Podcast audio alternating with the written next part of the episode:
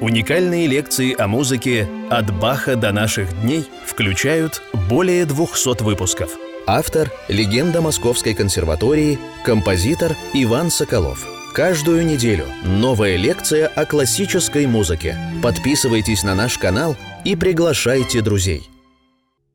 Дорогие друзья, мы разберем в очередной 227 лекции нашего цикла композитор Иван Соколов о музыке, девятый и десятый взгляды Мессиана из его цикла «20 взглядов на младенца Иисуса».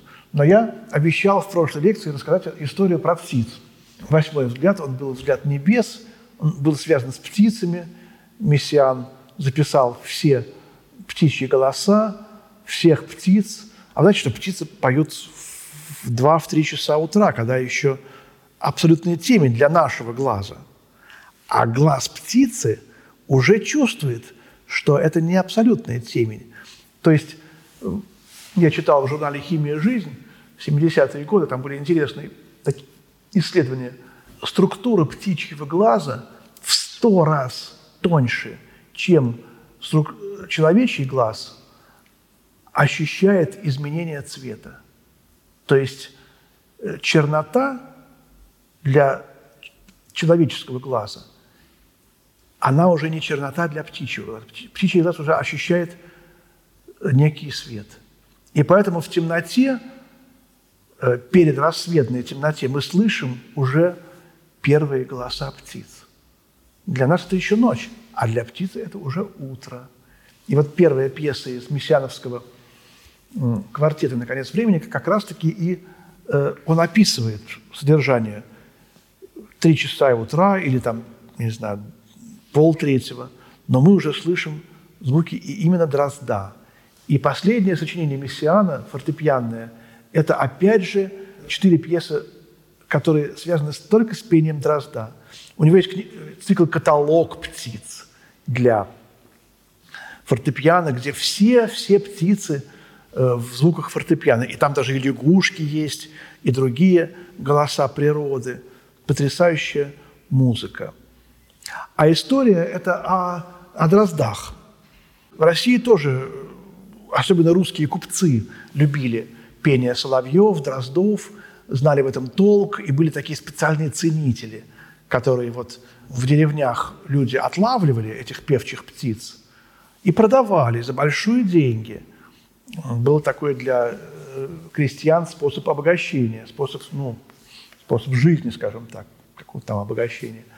И купцы покупали эти птиц, этих птиц, э, помещали их в клетки и потом, значит, хвастались гостям, какие у них красивые поющие птицы. Э, и вот, значит, э, Дебюсси, великий композитор французский, приехал в Россию в 13 году давать концерты, дирижи... он дирижировал. И он страдал бессонницей. И он попросил Кусевицкого, богатейшего человека России, музыканта, спонсора, вот, дирижера, контрабасиста, и жена Кусевицкого была богатейшей женщиной, э, попросил жить не в гостинице, а где-нибудь в домашних условиях, потому что ему нужна была полная тишина. И Кусевицкий поместил его в своем особняке. А у Кусевицкого были клетки с поющими птицами. И он накрыл эти все клетки плотным черным материалом. В общем, и птица даже с ее фантастическими глазами думала, что значит ночь. Вот, и, естественно, не пела. Вот, им там давали еду. Дебюсси прогуливался ночью, он все равно не, не мог спать по ночам. Вот, и прогуливался по этим комнатам. Он не знал, что в этих комнатах, где он гуляет, стоят закрытые черным материалом клетки с птицами. И насвистывал мелодии, сам Дебюсси насвистывал, из своих будущих произведений, сочинял. А птицы там все запоминали, сидя в этих клетках. Потому что дрозд очень, у него очень хорошая память. Я помню, как я в Германии учил картинки с выставки Мусорского. И вот это я повторял много раз.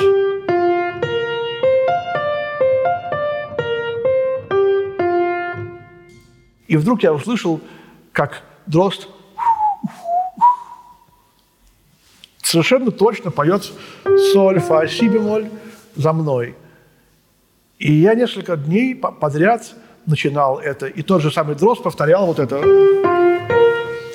И день на пятый или шестой я услышал, как дрозд выучил дальше эту мелодию, и он поет. Вот так вот он стал петь. Это же колено, но с продолжением а-ля мусорские. Вот так вот. Это одно из самых поразительных воспоминаний моих о Дрозде. И вот, значит, когда э, Дебюсси прощался с Кусевицким, Кусевицкий пришел в свой дом, показал этот дом Дебюсси и, значит, э, широким жестом снял эти черные э, покрывала с этих клеток, и вдруг все дрозды запели. А вот господин Дебюсси, мои дрозды. А, а Дебюсси говорит, а я же тут ходил, я, я тут свистел. И дрозды запели музыку Дебюсси, которую он еще не записал. И Дебюсси говорит, вот, вот это, вот это где будет в моем балете игры, вот это, вот, вот это, вот это. И все дрозды уже, так сказать, пели то, что еще музыкальная общественность не знала. И молодой композитор – Сергей Сергеевич Прокофьев, 22-летний, э, написал статью про Дебюсси, где он этот эпизод обыграл и сказал, что после отъезда Дебюсси все композиторы приезжали к Кусевицкому и слушали Дроздов, чтобы услышать новые сочинения Дебюсси, еще не сочиненные. И даже один композитор, Прокофьев имел в виду Глазунова, который ну, якобы не очень хорошо к нему относился. Один композитор великий пришел к этим дроздам и специально насвистал им все темы из своих восьми симфоний. Но дрозды ни одну из этих тем не запомнили. Так видите, Прокофьев язвительно шпильку воткнул Глазунову, не указывая его имени. Такая любопытная, смешная есть статья Прокофьева, который был прекрасным писателем. У него есть замечательные рассказы. Вот. Это просто вот история о Дроздах. Э, а мы в этой лекции 227 разберем еще два взгляда, 9 и 10. Принцип контраста. Мессиан э, этот разноцветный, яркий, какой-то светлый, искрящийся солнцем, светом, этим, этими птичьими голосами, радугой – в конце восьмой взгляд сменяется взглядом времени. Девятый взгляд – взгляд времени. И вот тут строгость, мистика. И мне этот взгляд, э, он у меня вот в этой э, группе тоже суровая мистика. Третий, седьмой, девятый взгляд. Суровая мистика. Крест и время – Помните, как у Соловьева? «Смерть и время царят на земле. Ты своими их не назови. Все, кружась, исчезает во мгле. Неподвижно лишь солнце любви». И вот, когда меня спрашивают, почему вот музыка стала такой какой-то странной, фальшивой, какой-то непонятной, чем вообще композиторы занимаются да, в 20 веке? Что время такое, что ли, было? Войны, там, страдания? Мне хочется ответить так, что э, развитием искусства движет только любовь. Только любовь. И хотя кажется, что музыка отходит от любви, но музыка... Почему Мессиан вот такую вот сложную музыку пишет, как, как будто бы непонятную. Только потому, что ему интересно. Он любит это. И вот слово «любопытный», он испытывает чувство любви.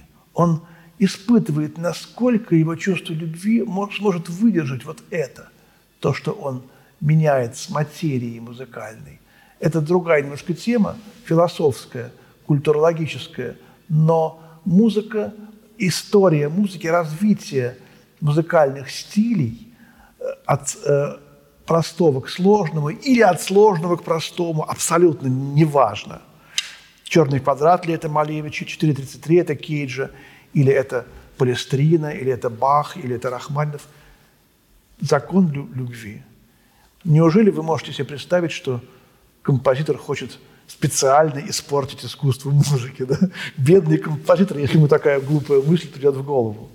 Вот. И поэтому тут вот это как будто бы такая суровая музыка, она мне напоминает позднего Стравинского, хотя в 1944 году писал ли Стравинский еще в таком стиле?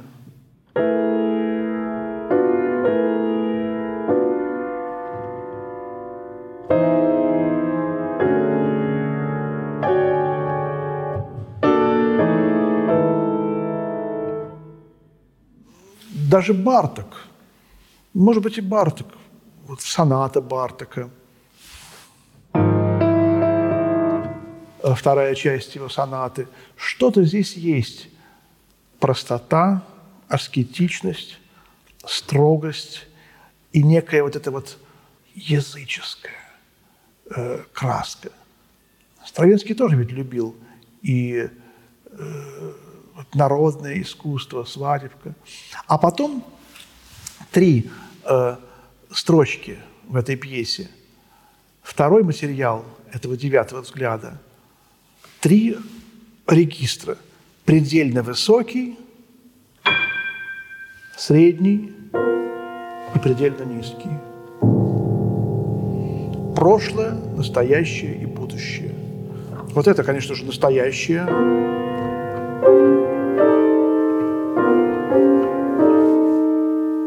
это будущее.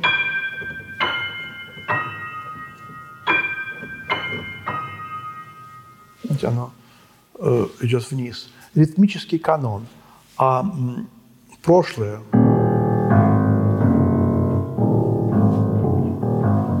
другая немножко тема на трихорде таком.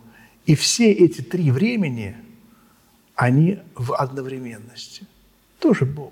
Время э, делится на три.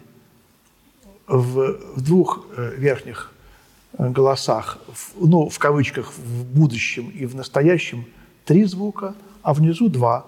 А там было бы очень плохо три. Видимо, тут чисто акустическая, так сказать, причина этого. И вот эти два материала чередуются.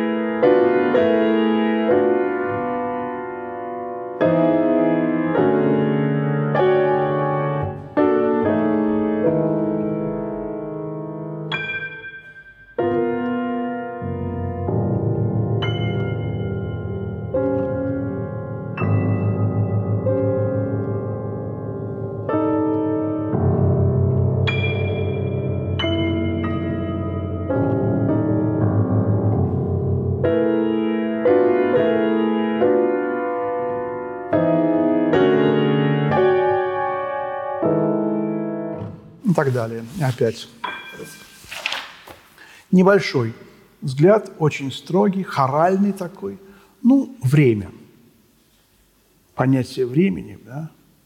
Как можно изобразить в музыке время?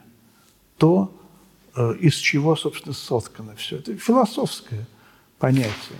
Завершает нашу лекцию десятый взгляд. Взгляд, завершающий первую половину – этого грандиозного цикла взгляд духа радости. По размерам он приближается к шестому взгляду. Он большой, он такой типа поэмы. И понятно, почему девятый маленький, чтобы мы ощутили э, некую недосказанность и как бы немножко вот э, захотели чего-то побольше. Принцип контраста. И опять белый барток мы говорили о э, влияниях Бартака в девятом взгляде, в десятом то же самое. Вот у Бартака есть э, такой цикл «Микрокосмос», там есть такая пьеса «На острове Бали», вот, «Океания». И мы понимаем, что не только Мессиан занимался музыкой океании. Барток с его любовью к фольклору интересовался не только венгерской, румынской музыкой народной, но даже народной музыкой острова Бали. Там такая...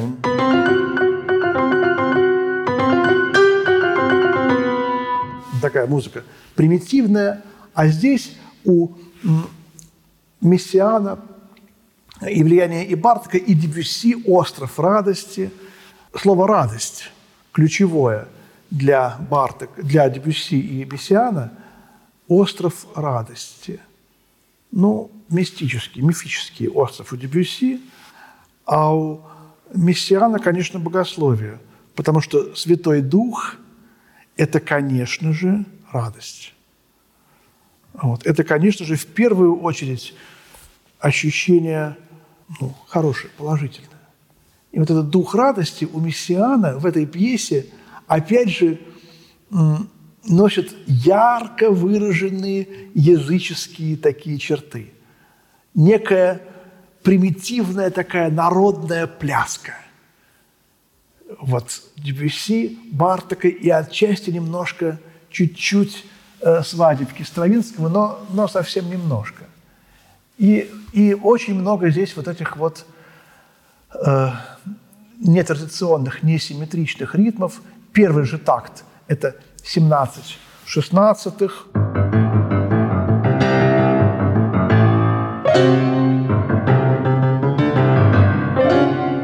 Вот такого, такого типа музыка. Мы немножечко можем даже вспомнить, как ни странно, римского Корсакова. И, как ни странно, Снегурочку в Снегурочке Римский-Корсаков обратился к вот этим вот языческим заклинаниям Ерила.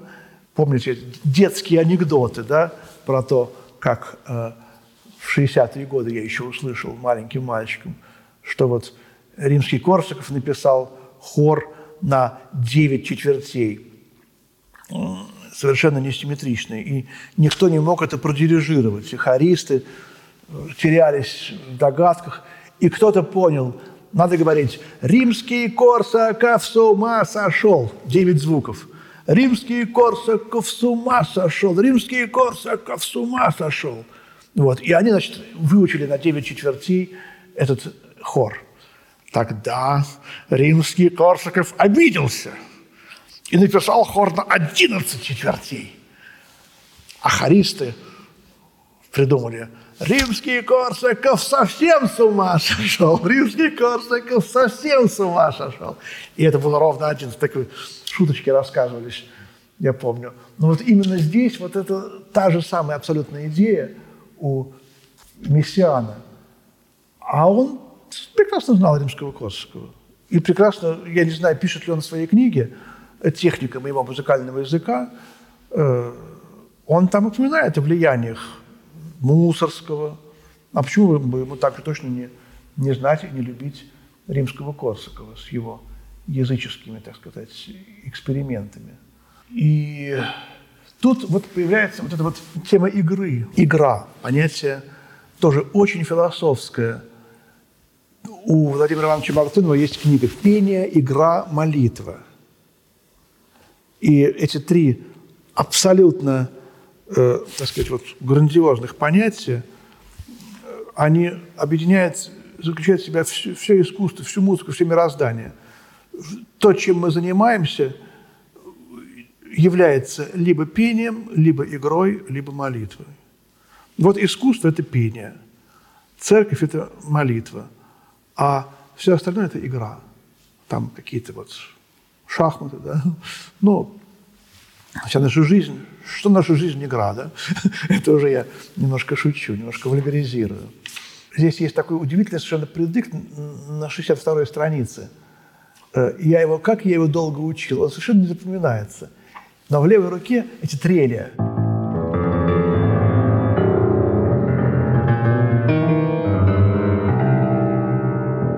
Каждая нота должна э, сопровождаться трелью – и вот тут мы как раз-таки и вспоминаем вот это вот замечательное, очень красочное описание того, как э, на апостолов сошел Святой Дух. Э, Деяния святых апостолов, глава 2, стих 2-3. «При наступлении дня Пятидесятницы все они были единодушно вместе. И внезапно сделался шум с неба, как бы от несущегося сильного ветра, и наполнил весь дом, где они находились, и явились им разделяющиеся языки, как бы огненные, и почили по одному на каждом из них. И исполнились все Духа Святого, и начали говорить на иных языках, как Дух давал им провещевать. Вот этот вот маленький кусочек, потом на, написано, как все удивлялись почему-то, почему все говорят на э, чужих языках. Мы много знаем примеров в музыке Баха и до Баха, когда изображалось, например, в сонатах Бибера, вот третья э, пятерка этих сонат, славные сонаты, там есть соната специально посвященная сошествию Святого Духа для скрипки и генерал-баса. И там тоже эти эффекты, но просто 17 век там совершенно другой язык. А Мессиан использует трель и бемоль или бекар. И это мы даже видимо напоминает шум ветра и как будто бы вот это вот значок трели, тр, он как будто бы похож на это маленькое огненное такое пламя, язычок пламени очень часто изображают на иконах, на картинах, не только э, русских православных, на фресках, католических, там любых, маленькие такие значочки. Вот. И это тоже вот некая музыкальная иллюстрация, очень длинный эпизод, примерно напоминающий третий взгляд, вот, воплощение. Но фактически воплощение, воплощение Святого Духа получается, да? Э, вот, хотя он был и раньше, но он был, так сказать, чуть-чуть. А здесь именно в Пятидесятницу произошло его воплощение. Вот поэтому принцип тоже, такой, тоже такой вот здесь э, конструктивный. Дальше идет э, раздел вариационный. И тема напоминает э, рога, четыре волторные.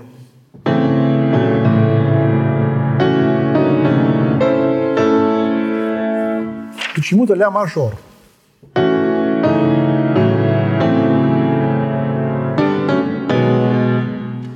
Вот. Как будто мы оказываемся в лесу, как будто мы присутствуем при какой-то радостной пляске этих... Но это не охота, конечно. На, на кого тут охотиться? Вот. Вторая вариация в ми бемоль мажоре, третья в фа мажоре. По большим терциям идет э, развитие. И заканчивается это все вот таким вот эпизодом в ле бемоль мажоре, в котором тема игры, вот эта тема, она проходит э, в таких аккордах. Две квинты. И это, кстати, у Скрябина есть такой этюд в нонах. Опус 65, номер один – и в один момент в серединке Скрябин добавляет квинту. Он ставит оссия, то есть эту квинту можно играть, а можно и не играть. Но, конечно, видно, что Мессиан не прошел мимо, мимо этого оссия, он заметил это и прекрасно э, вот воплотил здесь в своем десятом взгляде.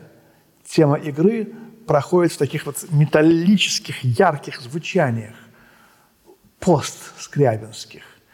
А дальше тема Бога. Помните, помните? Но Бог, Отец, вдруг воплотился. То есть здесь совершенно какой-то такой детский, языческий, невозможный, богословский, нереальный такой какой-то факт. Вдруг Бог Отец превратился в такого дедушку улыбающегося, который пляшет на пляске, вот на празднике этих, э, ну, дикарей, там, в кавычках, да.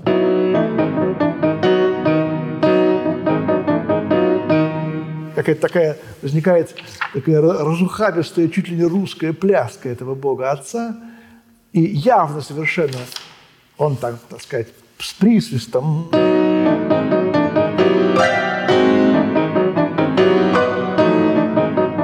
Какая-то такая смешная. И тут же Мессиан дает нам тему любви. Тут потом еще идет грандиозная реприза. Эта тема массовая, она дается в очень сложной такой вот фактуре, а завершается, э, опять же, птичьим голосом. Вот эта вот птица, она из э, того вот взгляда небес, из восьмого взгляда, он цитирует кусочек в конце восьмого взгляда, где там все птички уже поют вместе. Вот. А внизу трелев. И это похоже очень на начало «Острова радости» Дебюсси. Вот. Видно, что Мессиан и Дебюсси, и Барток, и Стравинский, тут у него его, так сказать, вот боги, его этого творчества. А в живописи, конечно, Гоген. И э, такое ударное окончание. Вот этот вот удар – по четырем клавишам ля си ля си. Это то, что сразу приходит на ум, когда мы говорим о фортепианном стиле Бартека. Он трактует рояль как ударный инструмент. Здесь, конечно, Мессиан идет за Бартеком, а очевидная такая, в общем-то, идея, дух радости, первое, первый звук музыки на планете – Некоторые говорят, что это, что это было пение, а некоторые говорят, что первый звук это был удар. И когда вдруг человек понял, что вот он там бьет по какой-то там высохшей тыкве, а это, оказывается, звук. Это не просто удар. Вот. Было много разных звуков, но когда звук стал искусством, то произошло рождение этого чуда под названием искусство. Да, и вот дух радости, таким образом, видимо, родив искусство, он этим посмотрел на мир. И в сущности взгляд на Бога, на младенца Христа, духа радости, это взгляд всех нас. Так, в конце лекции немножко богословская идея о том, что само возникновение вообще мысли – Э, это именно взгляд э, духа радости на Бога. То, что существует человек, существует мысль. Вот я хочу Заболоцкого прочесть, как ни странно, тоже одно стихотворение. «Вчера о смерти размышляя, ожесточилась вдруг душа моя. Печальный день, природа вековая – сквозь тьму лесов смотрела на меня. И нестерпимая тоска разъединения пронзила сердце мне. И в этот миг все, все услышал я, и трав вечерних пенья, и речь воды, и камня мертвый крик. И я, живой, скитался над полями, входил без страха в лес, и мысли мертвецов прозрачными столбами вокруг меня вставали до небес. И голос Пушкина был над листвой услышан. И птицы Хлебниковы пели у воды, и встретил камень я. Был камень неподвижен, и проступал в нем лик сковороды. И все существования, все народы – нетленное хранили бытие. И сам я был не детище природы, но мысль ее, но зыбкий ум ее. Вот тут, э, конечно, на первый взгляд, далекая очень связь между этим стихотворением и взглядом духа радости Мессиана. Но вот если бы Заболоцкий написал «И сам я был не детище природы, но дух ее», да, но зыбкий ум – это, в общем, в сущности дух. Дух природы. Он мог бы написать дух. Э, почему он написал мысль, две ипостаси Иисуса Христа, божественная и человеческая. Первая десятка – это ипостась божественная, вторая – человеческая. И вот когда мы будем в следующей 10-28 лекции разбирать э, одиннадцатый взгляд, две единички, как раз мы и посмотрим, что изменилось ипостасно в этом цикле, почему одиннадцатый взгляд, он знаменует собой совершенно другую вообще линию в этом цикле. Спасибо. Всего доброго и до свидания. У слова «мысль» и у слова «ум» другое звучание, чем у слова «дух». Но в целом вот э, они очень родственны. Я, когда читал лекции о Бартаке, помню, читал Заболоцкую, другие стихи. И здесь тоже мы вот вспоминали Бартака в этом в разборе этого десятого взгляда, потому что некое ощущение Бога, ощущение Духа, как Бога как всемирного Духа. И этот всемирный Дух, естественно, это Дух радости. Вот так мы завершим нашу 227-ю лекцию, на которой мы э, завершили разбор первой половины этого цикла, 10. Здесь тоже вот две десятки. Это –